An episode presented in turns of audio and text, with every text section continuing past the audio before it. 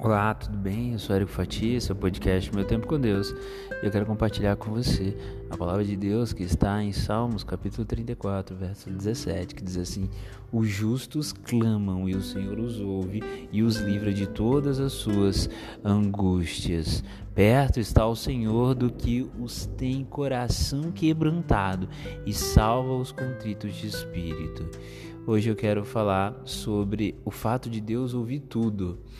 Uh, um dos maiores atrasos registrados na história do mundo, um dos maiores atrasos postais, durou cerca de 89 anos. É isso mesmo que você está ouvindo, 89 anos. O ano de 2008 foi marcado pelo seguinte fato: a proprietária de um imóvel lá no Reino Unido recebeu um convite para uma festa que tinha sido enviada em 1919 para ex-moradora daquele endereço. A razão por trás daquele longo atraso permanece um verdadeiro mistério, mas ela recebeu essa correspondência de 89 anos.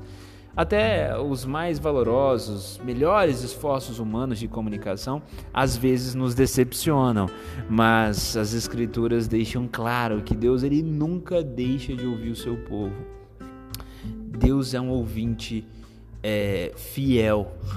Em 1 Reis 1, 18, é, Elias demonstrou um notável contraste entre o Deus pagão, Baal, e o Deus Jeová, em um confronto para demonstrar quem era o verdadeiro Deus.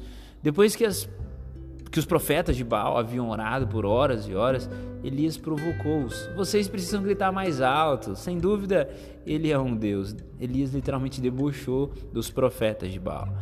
Talvez esteja meditando, ocupado em um outro lugar, ou quem sabe ele está viajando ou dormindo e precisa ser acordado. O verso 27 de 1 Reis 18 diz isso. Então Elias orou para Deus, Jeová, e ele respondeu. E o seu povo voltou a ter fé. E o poder de Deus foi claramente demonstrado ali naquela situação. Embora aconteçam situações nas nossas vidas e muitas vezes as nossas orações nem sempre são respondidas imediatamente, como foi a de Elias, a gente pode ter certeza de que Deus ouve, como está em Salmos 34, 17. A Bíblia ensina que ele aprecia tanto as nossas orações que as guarda diante dele em taças de ouro, como incenso precioso, conforme está em Apocalipse 5:8. Deus ele responderá a cada oração em sua própria sabedoria e maneira perfeita. E veja bem, não existe cartas perdidas no céu. Deus tem a resposta certa para o momento certo.